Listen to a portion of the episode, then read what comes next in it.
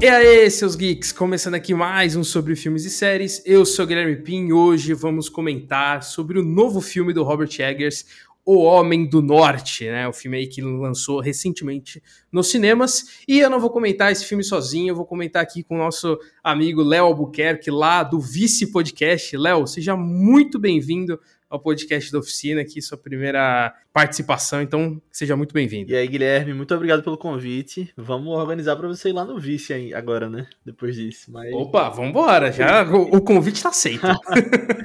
Tô feliz de estar aqui, vamos falar sobre esse filme aí. Boa, então assim, né, novo filme do, do Robert Eggers, para quem não reconhece pelo nome, é mesmo diretor de A Bruxa e O Farol. E eu já quero começar justamente te perguntando, eu sei que não é uma pergunta tão, tão aceitável assim, e eu acho difícil de responder, mas qual dos três filmes do Eggers, né? Qual que é o, o seu favorito aí, ou o que você considera melhor? Então, eu não vi o Farol ainda, até hoje. Oh, isso aí, isso aí eu tô devendo. Eu lembro que na época que saiu, eu queria ter visto, aí não vi, aí depois fui deixando. Aí uma vez eu comecei a ver em casa, mas eu dormi. Compreensível, mas, compreensível. Assim, é. Aí tô devendo ainda o Farol. Mas sem entrar em muitos detalhes ainda do que eu achei do Homem do Norte nessa primeira pergunta, eu prefiro a Bruxa ainda, entre esses dois. Cara, eu vou concordar 100% com você. Tipo, eu assisti o Farol, assisti o Farol acho que umas três vezes já, porque eu, eu, eu, eu curti muito. É, até porque ele tem uma pegada meio Lovecraft, que eu sou muito fã. Uhum. Então, eu adorei o Farol, mas eu ainda acho que eu prefiro o Eggers de, de A Bruxa. Não que eu desgoste do, do Homem do Norte, eu acho isso um, um, destaque importante de fazer, porque por mais que eu e aparentemente você também considere esse ali, o entre aspas, o pior do Eggers, é ainda um filmaço, né? Eu, ao, ao, ao meu ver, pelo menos. Então, assim, o pior do Eggers ainda é um bom filme. Então, assim, pra você ver o nível do cara. E eu acho que eu, é realmente a bruxa é muito melhor. E entrando um pouco agora no, no Homem do Norte, ali que a gente tem a lenda do Hamlet, né? Apresentado em tela, que pelo nome acho que já dá para perceber que ele inspirou o Hamlet do Shakespeare e que consequentemente inspirou o Rei Leão, que eu sou obrigado a destacar aqui, porque eu sou muito fã de Rei Leão, então fiquei muito feliz de ver esse, esse filme no cinema, então, pô, eu curti demais. O que me faz distanciar um pouco esse filme de A Bruxa é porque eu acho que na, na Bruxa a gente tem um Eggers muito mais original, digamos assim, né? Porque essa história ela, ela é uma história clássica e aqui ele tem ali o. Ele segue o, o protocolo, né? De começo, meio e fim ali certinho, diferente de, de uma bruxa que deixa um pouco mais aberto. E o que, o, o que, que você sentiu em relação a isso? Hum, eu concordo. Eu acho que na bruxa também ele estava bem limitado também Exato. em questão de, de orçamento, né? Em questão de produção, que muitas vezes é um, essas limitações elas vêm para ajudar, né? Para o cara ser mais desenrolado ali, ter um jogo de cintura do que fazer, esconder algumas coisas que não precisa mostrar. Uhum. E aqui ele teve recursos exponencialmente maiores do que ele teve lá na Bruxa, né? Foram é, mais de 10 vezes um orçamento mais de 10 vezes maior, então ele pôde brincar, né, com a, uma liberdade ali de fazer e você consegue ver na tela, né, que esse dinheiro foi bem investido, dá para ver o design de produção, os figurinos. E aí tem esse lado que torna mais positivo ele fazer um filme maior, assim, né? Mas eu acho que ele tem algumas características do Eggers da Bruxa. Eu acho sim, que sim. É, eu esperava pelo menos que fosse uma coisa bem mais épica no sentido de ter batalhas e e muito mais coisa que você vê no começo do filme, mas que ali depois da metade já vira um filme muito mais contido, eu acho, né? naquela fazenda, que é muito do que ele tá tem feito nos outros filmes dele. Mas em questão de história, é engraçado que inspirou Hamlet, né? Mas eu achei bem mais parecido com o Rei Leão, na verdade. Que consequentemente veio esperado, mas eu vi total Rei Leão ali, só faltou o Timão e Pumba quando ele tá, ele tá exilado. É, eu até fiz um tweet depois que eu saí da sessão, porque eu sinto um, uma certa uma certa raiva de, de pessoas que ficam diminuindo Avatar, falando, ah, não, uma cópia de Pocahontas e tudo mais. Só que essas mesmas pessoas amaram o, o Homem do Norte e não falaram nada de Rei Leão. Então, assim, queria cobrar essas pessoas que ficam criticando Avatar por ser cópia, porque o Homem do Norte, se você olhar para esse lado, também é. E eu concordo muito com você. É. Tipo, quando eu, eu entendi a história, eu fui, eu fui pro cinema sem ter esse conhecimento de que era uma história que, que Hamlet se inspirou. Então eu fui, eu fui surpreendido quando eu, eu vi essas correlações uhum. entre as duas histórias, né? E tem cenas muito parecidas. A gente tem, né, no, no final, a gente tem a batalha do Hamlet com o tio no fogo e igualzinho é, o Rei Leão, é tipo, é um absurdo. Tem a cena quando o, o Hamlet vê a, a, morte do pai na mão do tio e o tio ele fala exatamente igual o Scar, falando, tipo, vão atrás do garoto e aí correm os, o, a, a galera lá.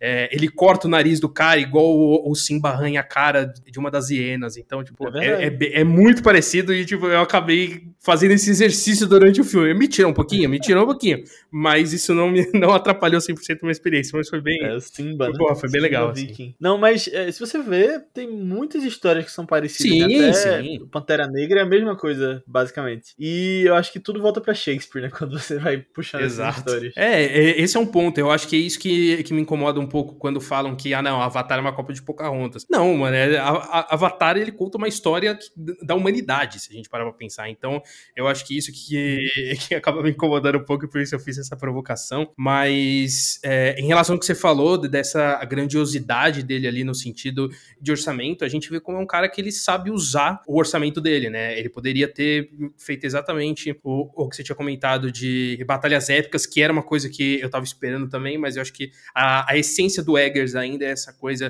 um pouco mais contida ali numa, numa região, né? Eu achava que ele ia explorar é, diferentes ambientes, mas não, grande parte do filme ele fica concentrado naquela fazenda, criando ali uma tensão e um terror interno entre aqueles personagens que me fez embarcar muito naquela história, assim, eu, é, eu entrei bastante e, eu acho que é uma qualidade, é, é, difícil da gente ver isso a, atualmente no cinema, de ver esse cara que ele faz um filme para cinema, porque é um filme que, ao meu ver, ele pede a tela grande, no sentido visual da coisa, né, porque ele, os planos dele explora muito o campo aberto, então você vê aquela beleza da Indonésia. Então, porra, é lindo, assim. O, a, a, ambientação ali onde ele filma é uma, uma, coisa maravilhosa de se assistir. Só que ainda assim ele tem lá a essência dele de fazer aquela, coisa, aquela coisa mais contida, de usar uma violência bruta, né? Que eu acho que é uma coisa que a gente vai comentar aqui de como ele trabalha muito lindamente a violência, né? Que, pô, eu achei maravilhoso. Não, total. E sobre isso, eu acho interessante também como ele filma várias coisas acontecendo ao mesmo tempo, né? Sim. né? Que ele não corta muito, então você tem uma chama de master shot, né, que tem tipo uma coisa acontecendo lá aqui na frente, aí lá atrás tem um outro personagem fazendo outra coisa que você pode focar nele e ver uma outra história ali, sabe? Eu acho que ele é um grande diretor. Eu acho que só nesses três filmes eu não vi o Farol, mas eu já consigo dizer que ele tá se destacando nessa geração de diretores e acho que eu vou ficar muito ansioso para ver o que ele faz a seguir porque você vê, né, que é, tipo, é arte sendo feita, né? O cara sabe o que tá fazendo minuciosamente e ele também tem essa preocupação na própria, no próprio design de produção, né? De ser bem perfeccionista e tal. Mas você vê que é um filme muito bem dirigido. E que me lembrou outros filmes também. Eu acho que isso que é legal, que ele é, esses filmes históricos, né? Ele, em alguns momentos, me lembrou até um recente, que foi o The Green Knight, A Lenda do Cavaleiro. Porra, eu ia falar exatamente a mesma coisa. Eu e minha namorada, a gente saiu da sessão, a gente olhou pra cara do outro e falou, mano, lembra muito Green Knight. Tipo, e, e isso é um, é um puta do mérito, porque Green Knight também eu acho maravilhoso. Sim. Eu, eu inclusive, prefiro Green Knight a esse ah, filme. Ah, eu também. Eu também. Pegou mais, é. Não, e, e assim, é, é, legal ver como ele consegue trabalhar essa grandiosidade de uma história muito simples, né? Porque se você olhar bem, o, o Homem do Norte tem uma história muito simplória ali, é, me lembrou muito uma questão do, do Mad Max, do, do George Miller, né? Que é uma, uma história simples, mas o George Miller ele coloca um, um olhar dele daquele ambiente e, e, que torna aquilo muito grandioso. E para mim o, o Eggers ele faz a mesma coisa, lógico, um, um, bem menor do que o George Miller faz no Mad Max, mas ainda assim ele consegue colocar essa grandiosidade dentro do de uma história simples ali, né? Com um começo, meio e fim muito bem definido é, a gente já sabe meio que o, o final do filme desde o começo, e eu acho que ali ele, ele trabalha muito bem toda essa, essa tensão envolvendo os personagens, envolvendo o terror ali na, na sequência da Fazenda. Sim, sim. Pô, é muito bem feito, muito bem feito. Eu, eu vi até uma comparação, assim, falando de outras histórias também, do que ele faz ali de terror, né? De. Uh, ele não quer só matar o tio, né, na história. Ele quer fazer ele sofrer e vai fazer ele sofrer de jeitos muito violentos e realmente para passar uma mensagem. Eu vi uma pessoa comparando na internet com o Conde de Monte Cristo. Real, e eu não tinha feito real. essa comparação antes e faz total sentido. Que é também essa história de um cara que é exilado e volta depois, né? Exatamente, exatamente. Eu acho que tem um ponto também que eu, que eu achei ali da história muito de como de como ele trabalha esse terror que é, é muito diferente do que ele faz no, no A Bruxa, né? Não, não trazendo tanto farol aqui no, no comparativo. Para mim, ele consegue fazer três filmes bem diferentes, mas com, com características muito parecidas, né? Essa coisa dele criar planos longos e, e trabalhar toda essa ambientação e também o, o texto dos personagens faz com que a gente se sinta ali mais, mais dentro da história.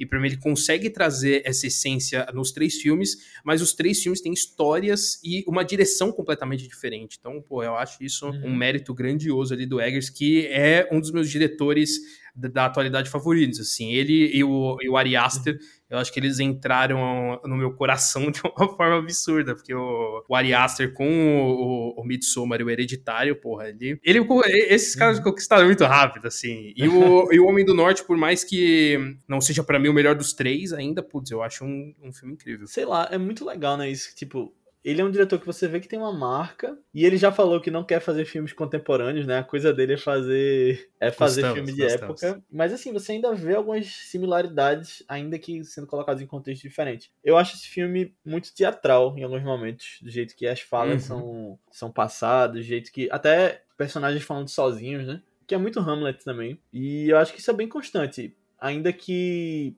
lá na, no filme da bruxa seja no inglês mais arcaico ou também no farol seja um tipo de dialeto que eles falavam, né, ali de um inglês mais, mais estranho, e aqui é com sotaque uhum. nórdico, mais inglês ainda, mas eu, eu percebo muito essa teatralidade, né, que eu acho que é um, um fio em comum entre eles. Eu acho um, um, outro destaque muito forte aqui é a questão da violência, né? De como ele trabalha sim, essa sim. violência. Porque eu não tô tão a, a gente não tá tão acostumado a ver uma, uma violência tão pesada no sentido de que não é um, um, John Wick da vida que a gente vê ele fazendo movimentos é, rápidos e, e, e, leves, né? Aqui aquele eles balé, são né, brutos, né, do... eles são pesados, exatamente, aquele balé violento. A gente não tem isso aqui porque você sente o peso da arma, você sente o peso do músculo dos personagens, porque eles fazem movimentos lentos para atacar e, porra, eu acho que foi muito bonito de ver assim, porque você sente é aquela brutalidade viking em tela, né? uhum. né? Você não é aquela coisa meio ninja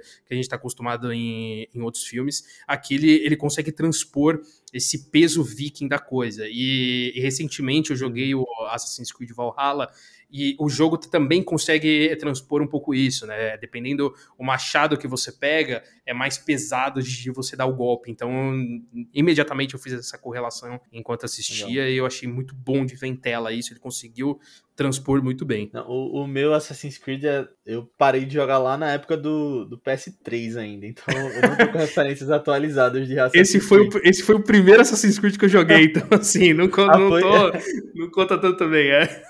Eu gostava do 2, lá do Leonardo da Vinci, né, que tinha na, na Itália, mas me lembrou muito Skyrim esse filme. Porra, eu também, acho que, também, né, é não só pelas paisagens, mas eu acho até que alguns estilos de câmera me lembram um jogo. Tipo, tem uma parte que ele tá num bar barco, aí ele olha assim, aí tem o um barco do lado, aí a câmera vira e tem um cara dando uma flechada. Isso me lembrou, sei lá, o cara na, na, carroça no Skyrim, sabe, no começo. E é toda essa brutalidade também do, do sangue, sabe? E sujo e muita grama. Me lembrou um pouco aquelas cidades do Skyrim. Exato. E, e você vê que o, que o Eggers ele não poupa ali na, na violência. Ele, é, é engraçado porque sim, ele, sim. ele encontra um equilíbrio, né? Muitas vezes ele mostra ali a, a, ele tem o, a violência visual, mas em outras vezes ele só é ele só dá uma passada, né? Aquela cena em que o, o, o Hamlet ele ataca à noite, e aí de, manhã o, o rei ele vê os corpos dos súditos ali em cima da cabana. Porra, aquilo, eu, eu, eu, eu pode parecer um pouco sádico, mas eu queria ter visto aquilo mais claro para entender o que ele fez. Porque como ele só passa a câmera ali, eu fiquei muito em dúvida se ele deixou um, um formato de cavalo ou se. Eu, eu não sei Parece exatamente um cavalo, né? o que ele fez, mas eu achei, porra, aquilo muito brutal, mas também muito é muito significativo. Eu também. acho que é muito da marca do Eggers mesmo, que, assim, eu acho que aqui ele é até mais violento nesse filme, comparando com a Bruxa, por exemplo, porque eu lembro que na época da Bruxa eu tinha visto umas pessoas criticando, falando que, beleza, não era a, a pegada do filme, mas que tem um momento no final que poderia ter ido um pouco mais para um gore. Tipo, tem um Sim. pouquinho de sangue só, e se tivesse, tipo, um, uma rajada de sangue, daria, tipo, faria mais sentido num, num, filme de terror como aquele. E aí eu acho que ele, talvez, não sei se ouviu críticas ou pensou que faria mais sentido para um filme como esse, ter mais sangue, mostrar mais, mais, mostrar mais, mas ele ainda tem essa coisa do mistério, sabe? Que eu acho legal também, que é não mostrar o tubarão, né? Deixa subentendido na, na cabeça do público. Eu acho que é legal isso, porque no final das contas, o filme termina na gente, né? Termina no espectador e uhum. a gente traz os nossos, as nossas interpretações, os nossos medos, a gente fica imaginando como ele fez aquilo. E eu acho que ele sabe trabalhar bem com, com essa imaginação do público, de não dar tudo de bandeja. Exato, eu gosto bastante disso também, principalmente na, na bruxa, naquela cena final. Ela me marcou muito, né, na, na cena da cabana ali, em que a, a gente tem a voz misteriosa falando atrás da personagem que. Nossa, que, puta, aquela cena pra mim é uma coisa maravilhosa de se assistir. E aqui eu, tenho, eu, eu, sinto um pouco isso também. Eu gosto muito de ter o, o, o, visual, porque eu sou muito imaginativo, assim. Então, eu gosto de ver as coisas, mas ao mesmo tempo eu também não gosto. Né? Então, eu, é, um, é um equilíbrio. Eu, eu me torturo muito, porque eu não gosto de ver, mas eu também gostaria de ter visto. Mas esse uhum. caso aqui, eu acho que ele encontra um equilíbrio muito bom ali de deixar toda essa violência, às vezes muito exposta, mas também às vezes deixando ali a câmera um pouco mais afastada, ou a gente só escuta ou só vê ele terminando de fazer a, né, de matar algum, algum personagem. Então, pô, é muito, muito bem feito ali. Eu acho que deixa a gente mais encantado com o universo e com o personagem. Agora, tem umas coisas que ele faz nesse filme que eu não curti tanto. E assim, eu entendo que é. Foi que ele, ele quis colocar, né? Talvez para mostrar como era na época, para chocar em alguns momentos, mas teve algumas coisas meio de cultura da, dos vikings ali que me tiraram um pouco da história. Eu fiquei só estranhando o que estava acontecendo. Tipo, eles fingindo serem cachorros, por exemplo. É, eu, eu, eu aquilo traz um incômodo. Eu, eu concordo. Num, tipo, eu, eu acho que eu me senti mais um, um, um, um incômodo do que realmente não ter gostado, assim, no sentido de que eu acho que passa esse discurso também de como era a visão de como deveria ser o, o homem da época, né? Essa coisa uhum. mais grotesca, brutal, animal, selvagem. E eu acho que ele quis transpor isso visualmente e, pô, é muito, é muito incômodo ver aquela é galera. É Cara, é, é, realmente é, realmente incomoda, mas eu entendi a proposta dele ali. Eu, eu concordo com você. Eu acho que é, ele, ele passa um pouco do tom, mas eu, eu, eu entendi tá lá. Não, total. Ah, e teve uma coisa também que eu estranhei muito. Eu falei, caramba, velho, o que que tá acontecendo aqui? Que foi o beijo da Nicole Kidman nele, né? Caralho, aquilo. Aí, a, ali já virou Game of Thrones, né? Já tava passando com Game of Thrones já que eu falei, ok, não estava preparado pra isso. mas que também faz. tá dentro do, do entendimento dela ali, de tipo. Ali, ah, ali foi uma né? cena que que foi bizarra, né? Porque foi, era uma quebra de expectativa, porque até então estava seguindo o, o, o, protocolo ali de que ele ia se vingar, de que ele ia treinar para conseguir se vingar, ele encontrou a arma, é, né? Todo. Ele fala a... várias vezes no filme, né? Quero vingar meu pai, salvar minha Exatamente. mãe, o, o, tio. Lá. Ele estava seguindo toda ali, toda a, a, a ideologia em cima dele, né? Então tava claro pra gente o que, o, o que ia acontecer, que ele ia salvar ela. Aí no momento em que ela que tem a virada de chave, a gente já tem um primeiro impacto, e aí eu acho que o beijo é só uma, uma conclusão disso, e também acho que reforça o discurso dela no sentido de que ele é bastardo, então ela tem é, é, é, essa relação não tão próxima com ele, então meio que ela não enxerga ele como um filho, diferente dele enxergar ela como mãe. Então eu, eu concordo com você também que teve, aqui, teve um impacto ali que me incomodou, e na minha sessão a galera reagiu dessa forma, foi, foi bem engraçado até. Inclusive foi uma sessão que eu, eu fiquei muito curioso, foi acho que, sei lá, a primeira sessão desde a volta da pandemia que eu não vi ninguém mexendo no celular. Isso aqui, aqui pelo menos em São Paulo, porra, toda sessão pelo menos tem uma galera, não é uma ou outra, tem uma galera que fica ah, mexendo no legal, celular. Né? E aqui na, na sessão do Homem do Norte eu me surpreendi muito positivamente. Eu acho que, sei lá, eu acho que toda aquela tensão que o Eggers cria na história fez com que a galera realmente embarcasse naquilo. Eu fiquei bastante Não, surpreso. E é muito legal, né? Porque mostra que, que tem espaço para esses filmes originais filmes Exato. É, que não são só da Marvel, por exemplo, nada contra, mas hoje a gente tem uma visão de que pô, esses filmes podem ir para um streaming, sabe? Que as pessoas não, não querem ver no cinema, mas querem. Eu vi até um caso de uma pessoa que falou que na cidade dele na segunda semana do Homem do Norte, aumentaram o número de salas, porque provavelmente estava esgotando. Pô, que legal. Achei muito legal isso. Pô, da hora mesmo. E assim, é, é, é. é curioso a gente ver isso para um filme que ele foi distribuído aqui no Brasil na mesma semana que saiu em on demand lá nos Estados Unidos. Então, assim, a é. chance de pirataria era muito maior né, por uma uhum. decisão totalmente errônea aqui da, da distribuidora. Teve toda uma questão de que eles queriam segurar o lançamento para o Brasil, porque eles queriam tentar diminuir a, a, faixa etária indicativa, né? Porque o filme ele é, ele é mais ah, 18 é. e eles queriam uhum. baixar para 16. Aí eles deram uma segurada, não deu certo, e eles ainda tiveram que lançar o filme na mesma semana que saiu em On Demand nos Estados Unidos. Então, assim, uma, uma confusão atrás da outra, mas é, pô, legal saber que em tá algum lugar, certo. pelo menos, o, o filme cresceu bastante. É, e eu acho que, só citando outro exemplo, eu acho que vai ser o que vai acontecer. Quer dizer, eu acho que esse problema que tu citou de as pessoas piratearem, porque já tá saindo no on demand dos Estados Unidos, vai ser o que vai acontecer com o Everything Everywhere All at Once. Acho que sim, infelizmente sim. não vai ter muito público aqui. Não quero citar nomes, mas eu conheço gente que já, que já assistiu o filme. eu vou dar uma segurada, vou dar uma segurada que para mim esses filmes merecem cinema. Tipo, O Homem do Norte eu poderia muito ter assistido em casa tranquilamente. Só que aí eu vi muita gente elogiando muito a questão de que é um filme para cinema e, pô, foi a melhor decisão. Assim, cinema é sempre a melhor decisão. É, é lógico, existe Sim. uma questão financeira ali, você precisa ver o preço do ingresso e tudo mais, tem tudo isso. É, eu, eu entendo também que quem não vai pro cinema assistir, mas só por ser uma questão de tipo, ah, não, esse filme não merece tela, aí eu já. Eu, eu acho que se você tem oportunidade, pô, sempre vá ao cinema, esse é o meu discurso. E, eu, e é o que eu tento fazer. Às vezes não dá, mas é o que eu tento fazer. É, eu, eu acabo vendo muita coisa em casa também, mas eu sempre prefiro ver no cinema. Quando tem a oportunidade, quando dá tempo, no meio da, dessa rotina também. É... Porque é triste porque a gente acaba priorizando os filmes evento, né? No final das contas. E eu acho que Exato. cada vez mais eu venho vendo coisa no streaming em casa, mas eu tento sempre priorizar também quando dá. E agora, só voltando para esse ponto que a gente estava antes de entrar nessa coisa da distribuição, é que a gente citou essa cena da Nicole Kidman, mas eu estranhei o beijo, né? Eu acho que foi foi para chocar realmente, né? Foi para mostrar isso que, que a gente falou, né? Do, do, todo o simbolismo, mas eu curti demais também a subversão da expectativa de onde estava indo. Eu acho que vai muito para um lado de uh, Tu já ouviu falar em no círculo de Dan Harmon? Sim, sim. É aquele momento que o herói consegue a coisa, mas não do jeito que ele esperava, né? Então, Exato. ele encontra a mãe dele, mas mas aí tem justamente aquilo que ela era um dos, um dos vilões, né?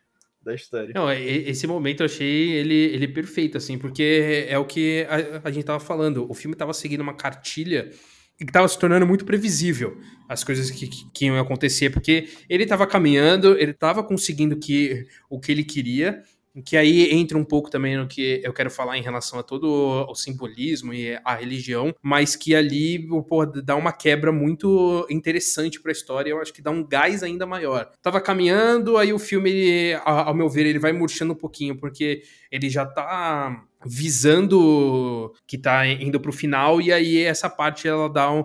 É, para mim, ela dá um gás assim que faz a gente voltar a se interessar mais pela trama, né? Eu, putz, uhum. eu acho esse momento incrível, assim. E vai da atuação da, da Nicole Kidman, que é absurdo. Assim. Inclusive, eu, eu, gostei do Alexander Skarsgård, que é um ator que eu já não sou muito fã, assim. Ah, é? Então, ele, pô, ele me surpreendeu bastante. Ele é bom, eu gosto dele. É que, é, é que vamos lá, eu assisti o Tarzan dele, que não ajuda muito também, né? então... então, assim, eu não tinha uma boa referência com ele. Não, mas você viu Big Little Lies da HBO? Não vi, não vi. Esse tá na minha lista, está na ele, minha inclusive, lista. faz o marido da Nicole Kidman né, nessa série. Sacana, nossa, olha aí, olha aí. É. aí, daí é que veio o beijo. Algumas... é verdade, eles pensaram que tava no set diferente. E só, só, sobre essa subversão ainda, ele fica diferente do Rei Leão também, né? Sim, sim. Aí, aí traz essa vantagem. Não a, até porque ver o Simba beijando a Sarabi não seria algo tão, tão legal assim. De... Ainda é, mais não. pra criançada. Mas um tema que eu queria puxar, que eu acho que o filme ele trabalha muito bem também, é a questão do, dos simbolismos e como eles enxergam a, a coisa da, da religião, né? Eu acho que a cena que mais fortalece isso é a cena em que o, o Hamlet ele é carregado pela Olga e ele enxerga aquilo como se ele estivesse sendo carregado por, por uma valquíria indo para Valhalla. Só que, na verdade, né, ele imagina aquilo porque ele é criado numa sociedade que tem aquela visão para a religião, que traz aquela ideologia e aquele, aquele simbolismo, só que o, o Eggers vai lá e quebra para a vida real. E isso para mim acontece em vários momentos do filme, né? Quando ele vai pegar a espada e tem aquela caveira sentada e que se ele imagina lutando com ela, só que na verdade ele só foi lá e pegou a espada tranquilamente, entendeu? Lógico, ali a gente pode uhum. discutir aqui se realmente não aconteceu aquilo se realmente aconteceu. Eu enxerguei como um simbolismo mesmo, dele enxergar aquilo com um ponto de vista da grandiosidade do que ele, da sociedade onde ele é criado, né, de ter essas coisas uhum. dos deuses e, e, magias, sendo que, é, que na verdade ele está num, num mundo real onde não é magia que acontece. A questão da espada, ela, ela acaba quebrando um pouco isso, porque ela funciona como a mitologia mostra, né? E isso me deixou um pouco dividido nessa minha interpretação, assim. Mas eu fui para um lado muito mais cético da coisa, digamos assim, do que para mitologia, mais da forma como Entendi. ele enxerga as coisas de uma forma mitológica, né? De como ele enxerga as coisas reais de uma forma mitológica, no caso. Uhum. Não, é, eu, eu fui um pouco mais pro outro lado, na verdade. Eu peguei essas essas coisas sobrenaturais. Não necessariamente como tá acontecendo realmente, mas com alguma intervenção, sabe? E aí no final ele tem esse payoff de. Não sei se ele tá imaginando que tá sendo carregado depois que ele morre, uhum. ou ele tá realmente, sabe? E o filme termina com essa cavalgada, né, da Valkyria. E aí eu acho que, que tem algumas pitadas de, de mitologia, sabe, no meio, assim. Mas eu, eu consigo ver essa leitura também de que é a visão dele daquilo tudo. Porque quando ele tá morto no final, você pode interpretar também como sendo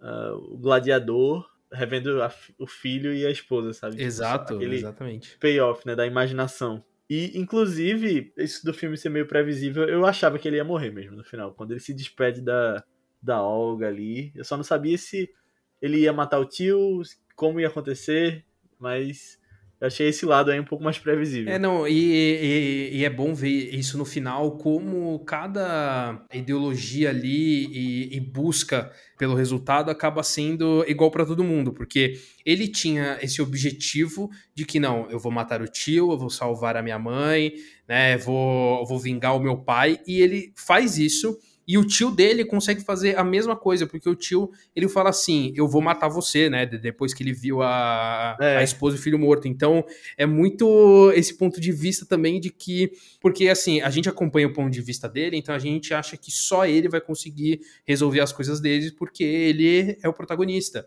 Só que o filme acaba co colocando algumas coisas que fazem com que a gente olhe para ele de uma forma um pouco diferente, né? Eu acho que no momento em que a mãe ela se revela quem é, ela é de verdade, eu mudei o meu ponto de vista em relação a ele, porque ele queria salvar ela, só que ela tava, ela tava bem. Ela, é, é, ela, na verdade, foi salva pelo tio, porque ele é fruto de, de um abuso do pai. Então, Eu acho que essa, é, é, essas quebras em relação àquela visão fechada dele ali, não, eu vou me vingar, eu vou resolver o que eu quero, porque isso é o certo, faz com que a gente quebre isso também, é porque a gente começa o filme tendo essa visão do ponto de vista dele, de que o tio ele é 100% errado e tudo mais, só que a gente vai percebendo que as coisas não são bem assim. E até nessa questão do sobrenatural ou não, eu gostei muito de como o capítulo final veio no filme, que é The Gates of Hell, né? Uhum. E o que é que tu interpretou daquela luta final deles? Onde eles estavam? Aquilo é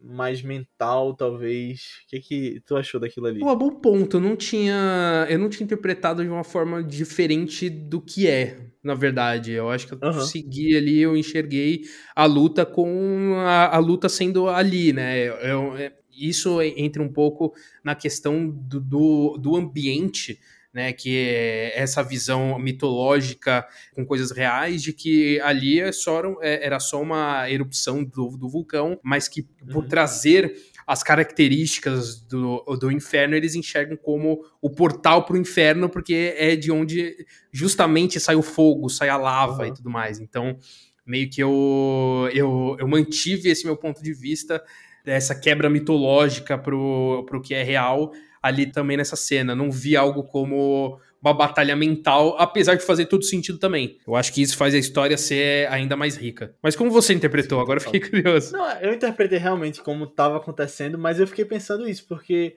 o nome do capítulo é esse, né? É, os portais do, do Hell, né? Com um L só, na verdade, que é o dos Vikings. Uhum. E aí eu fiquei pensando, por, por que ele colocou isso, né? Ele tava. Eles iriam se enfrentar no, nos portais do inferno.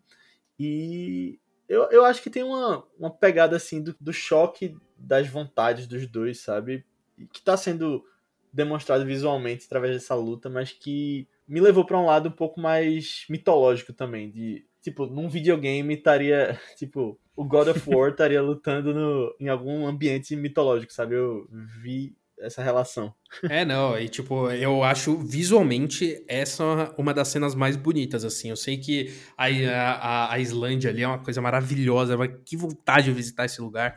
Mas essa cena da batalha ali no fogo, pô, eu achei espetacular, assim, de se ver. E eu acho que são justamente esses momentos que pedem uma tela de cinema, porra. Eu assisti isso numa TV de casa, não daria um impacto que a, a cena pede. As próprias cenas ali onde mostra meio que a árvore genealógica dele, que eu acho uma cena belíssima, né? Com meio que uma, uma representação da árvore da vida ali no fundo. E a própria cena da Valkyria também, né? Tanto no, no final do filme quanto é, no meio ali, pô, eu acho maravilhosa, assim. Nossa, é, é visualmente encantador. Eu assistiria horas só daquilo. Pô, achei lindo, lindo demais. Quem sabe o 2, né?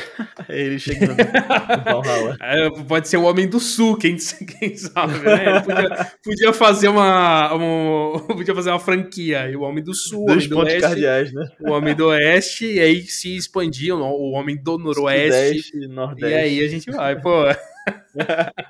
Eu acho uma boa ideia aí pro Eggers, ó, ficar de é. Uma outra característica que a gente vê aqui no nome do, do Norte em relação ao Eggers é como ele gosta de trabalhar com um time ali bem bem estabelecido, né? A gente tem a sim, sim. Anya Taylor-Joy de volta, a gente tem o William Defoe de volta, apesar de, de um papel menor ali, mas, pô, é muito Ele é bom. a caveira do Hamlet, né? É, porra, que anima. Essa cena também é maravilhosa. Ser não ser. Nossa, é linda demais essa sequência.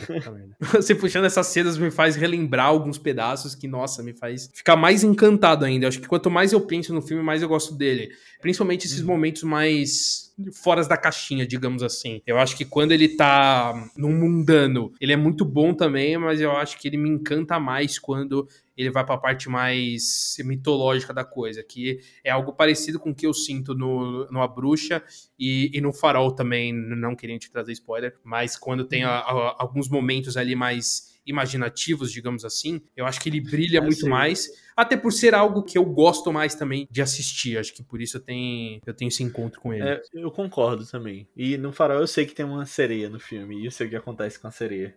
Já ah, droga. Não, não, não é, mas não, não, é só a sereia que tem, mas. Não é pô, só a sereia, não? Já é uma surpresa. Não, não é. Quem dera se fosse só a sereia, quem dera.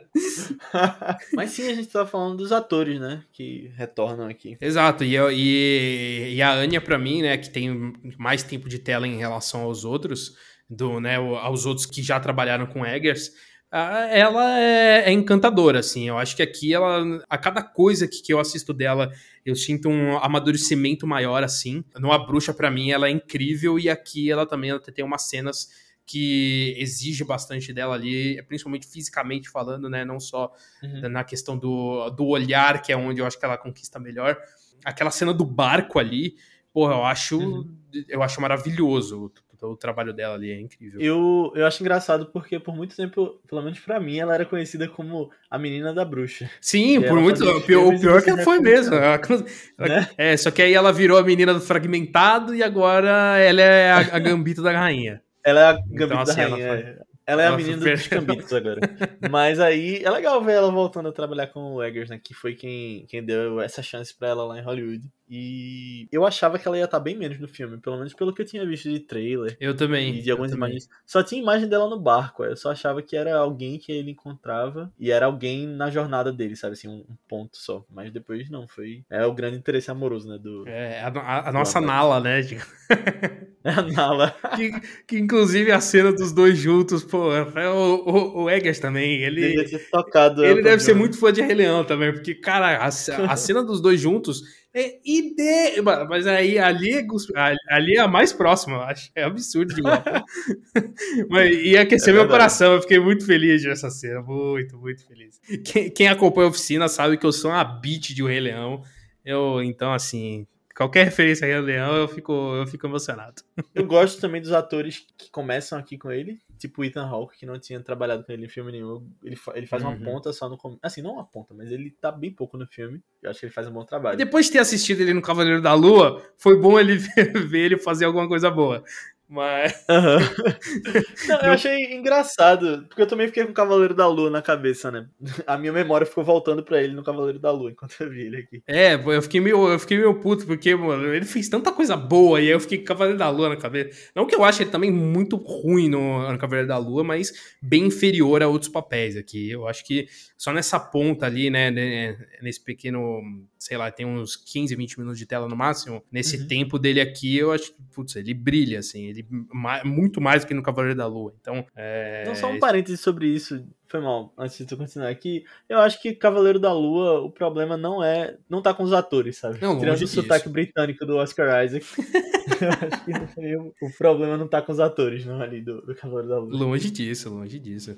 E a cena para mim ali do, do Ethan Hawke, que é um pouco do que a gente tinha falado antes dessa estranheza foi aquela relação dele com o filho ali naquele ritual é, dele imitando cachorro e tudo mais. Pô, aquela cena é, é bizarra de boa e o, o Ethan Hawke é. pra mim ali, pô, tá, tá fantástico. O moleque que faz o Hamlet mais novo também. Então, assim, pô, uhum. essa cena é Não, Essa é uma das cenas que eu entendi o porquê ele tá fazendo, mas que me tirou um pouquinho, sabe? Eu senti a estranheza. Uhum, não, eu entendo completamente. Eu não gostei da estranheza. E, mas o menino é, é muito bom ator. Eu, eu gostei dele também. Quando o pai morre, né? Ele tá ali, começa a correr e reage, eu achei legal também. Quando ele. Tipo, ah, outro filme que me lembrou. Quando ele volta nessa hora do ataque e vai pra cidade e começa a se esconder, aquela cidadezinha me lembrou Coração Valente. Porra, verdade. Coração Valente, Mel Gibson. Verdade. Né? Que tem umas cidadezinhas parecidas. É, toda a região ali, Escócia e tudo mais, porra, sempre. É. é... Aí eu passei o filme todo me lembrando de outros filmes.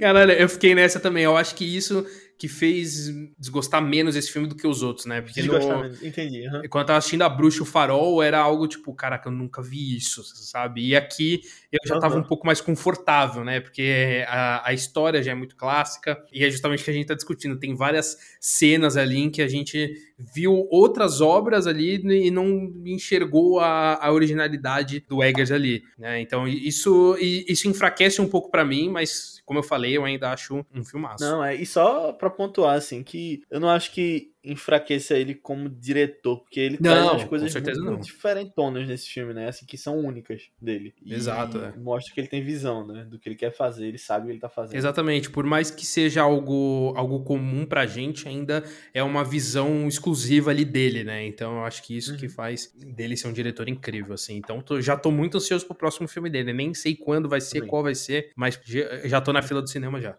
Boa. então é isso, pessoal, acho que a gente trouxe aqui todo o o, os nossos pontos em relação ao Homem do Norte. Deu a perceber que a gente é muito fã do Eggers, então. E, e aí, Léo, queria aqui deixar o espaço para você falar ali do, do, seu podcast também, divulgar suas redes para o pessoal te acompanhar. Boa. Primeiro de tudo, muito obrigado, Guilherme, de novo, pelo convite. Achei muito legal conversar aqui contigo. Eu até fiquei com mais vontade de ir ver o farol agora. fazer isso. Mas valeu de verdade pelo, espaço aqui e reforço o convite. Vamos achar um momento lá no Vice para te trazer também. Como e convidado. seja mais do que bem-vindo para próximos episódios aqui. É, a gente combina para você Boa. voltar com certeza. Show. E eu quero conhecer o resto do pessoal aqui também. Mas claro, é. Só... Hoje foi, acabou sendo um desencontro de agenda, mas ainda vai rolar, vai rolar. Boa. Mas só para falar um pouco sobre o Vice, né, que é o podcast que eu faço. É um podcast que eu faço com duas outras pessoas, né, dois amigos meus, Matheus e Aninha. E a gente traz um filme por semana que não necessariamente é um lançamento ou tem algum filtro do que o filme vai ser, a gente traz indicações. Então, cada um traz uma indicação por semana. Às vezes a gente deixa o convidado trazer as indicações, já teve casos assim também. E é um clube do filme para você conhecer filmes novos. Às vezes são lançamentos, mas não necessariamente. A gente faz alguns especiais também. Em outubro tem especial de terror, em novembro a gente fez um especial no ar e em dezembro um especial de filmes de Natal e perto do Oscar a gente falou sobre os filmes do Oscar também, semanalmente. Então, tem muito conteúdo aí de muitos filmes diferentes para você procurar. Só buscar por Vice interrogação V I S S E ou procurar nas nossas redes sociais, que são ViceBR, no Twitter, Instagram, Letterboxd, Facebook, YouTube, qualquer lugar que você pesquisar, a gente tá. E você pode me encontrar também lá no Léo A Albuquerque principalmente no Twitter, tô sempre falando de filmes. O Guilherme, eu sigo ele, ele me segue, então tá sempre falando ali sobre o que tem acontecido, né, de notícias, o que tem assistido. E, e assim, só, só uma dica para pessoa que foi muito preguiçosa e não quiser pesquisar, vai estar tá, vai tá aqui na descrição do episódio todas as boa, redes, boa. tanto do Léo quanto do Vice, então só acompanhar lá que é um podcast bem da hora. Então, hoje saiu um episódio sobre Kingsman no, no Vice. Olha aí, o, o, o primeiro ou o, o The primeiro. Kingsman, o, o, novo? Não, o primeiro. O Kingsman oh, Serviço Secreto. Bom demais, bom demais, maluco. Então é isso aí, gente. Muito obrigado, Léo, de novo, pela participação aqui. Foi muito da hora o papo e espero ver você mais vezes aí. Obrigado, Guilherme. Até a próxima. Valeu, pessoal, que escutou a gente. Boa. E valeu, pessoal. Até semana que vem. Não esqueça de seguir também o Oficina em todas as redes sociais. É só vir na descrição do episódio que você vai ver todas as nossas redes. Nosso canal no YouTube, nosso perfil no Instagram, nossa conta da Twitch, nosso canal no TikTok. É só vir aqui na, na descrição e seguir a gente e seguir também o pessoal do Vice lá. Então é isso, pessoal. Até a próxima. Valeu. Valeu.